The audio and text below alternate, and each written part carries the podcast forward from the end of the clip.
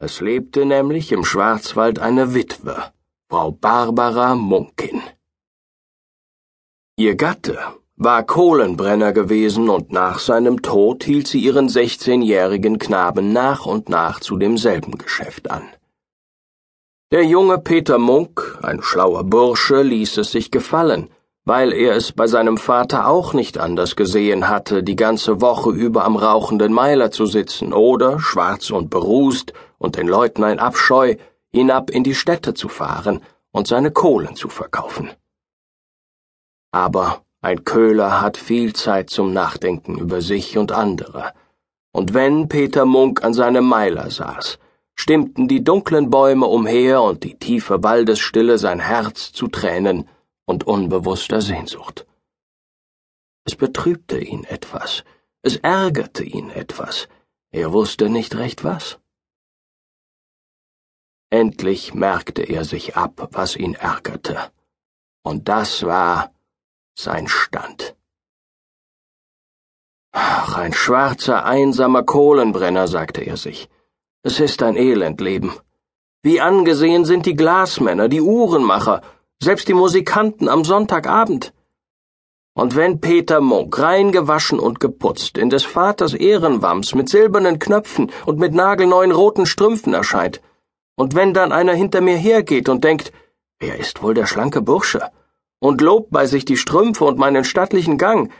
Sieh, wenn er vorübergeht und schaut sich um, sagt er gewiss, ach, es ist nur der Köhler, Munk Peter. Auch die Flöze auf der anderen Seite waren ein Gegenstand seines Neides. Wenn diese Waldriesen herüberkamen mit stattlichen Kleidern und an Knöpfen, Schnallen und Ketten einen halben Zentner Silber auf dem Leib trugen, wenn sie mit ausgespreizten Beinen und vornehmen Gesichtern dem Tanz zuschauten, holländisch fluchten und wie die vornehmsten Minhers aus ellenlangen kölnischen Pfeifen rauchten, da stellte er sich als das vollendetste Bild eines glücklichen Menschen solch einen Flözer vor.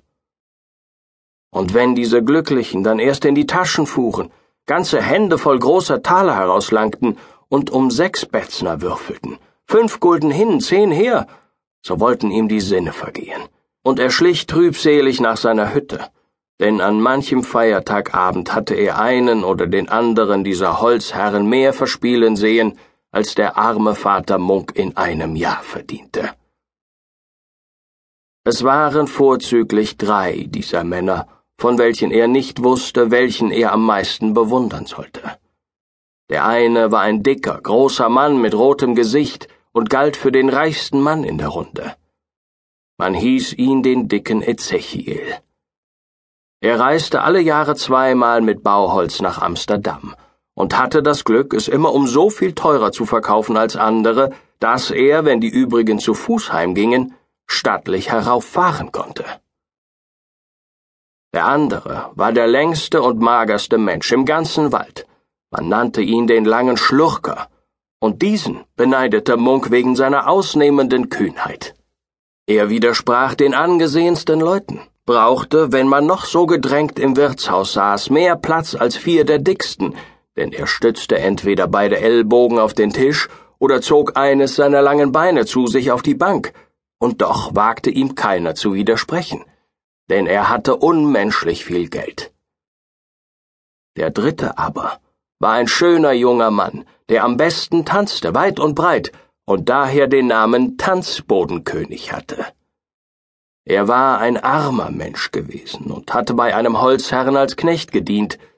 Da wurde er auf einmal steinreich. Die einen sagten, er habe unter einer alten Tanne einen Topf voll Gold gefunden. Die anderen behaupteten, er habe unweit Bingen im Rhein mit der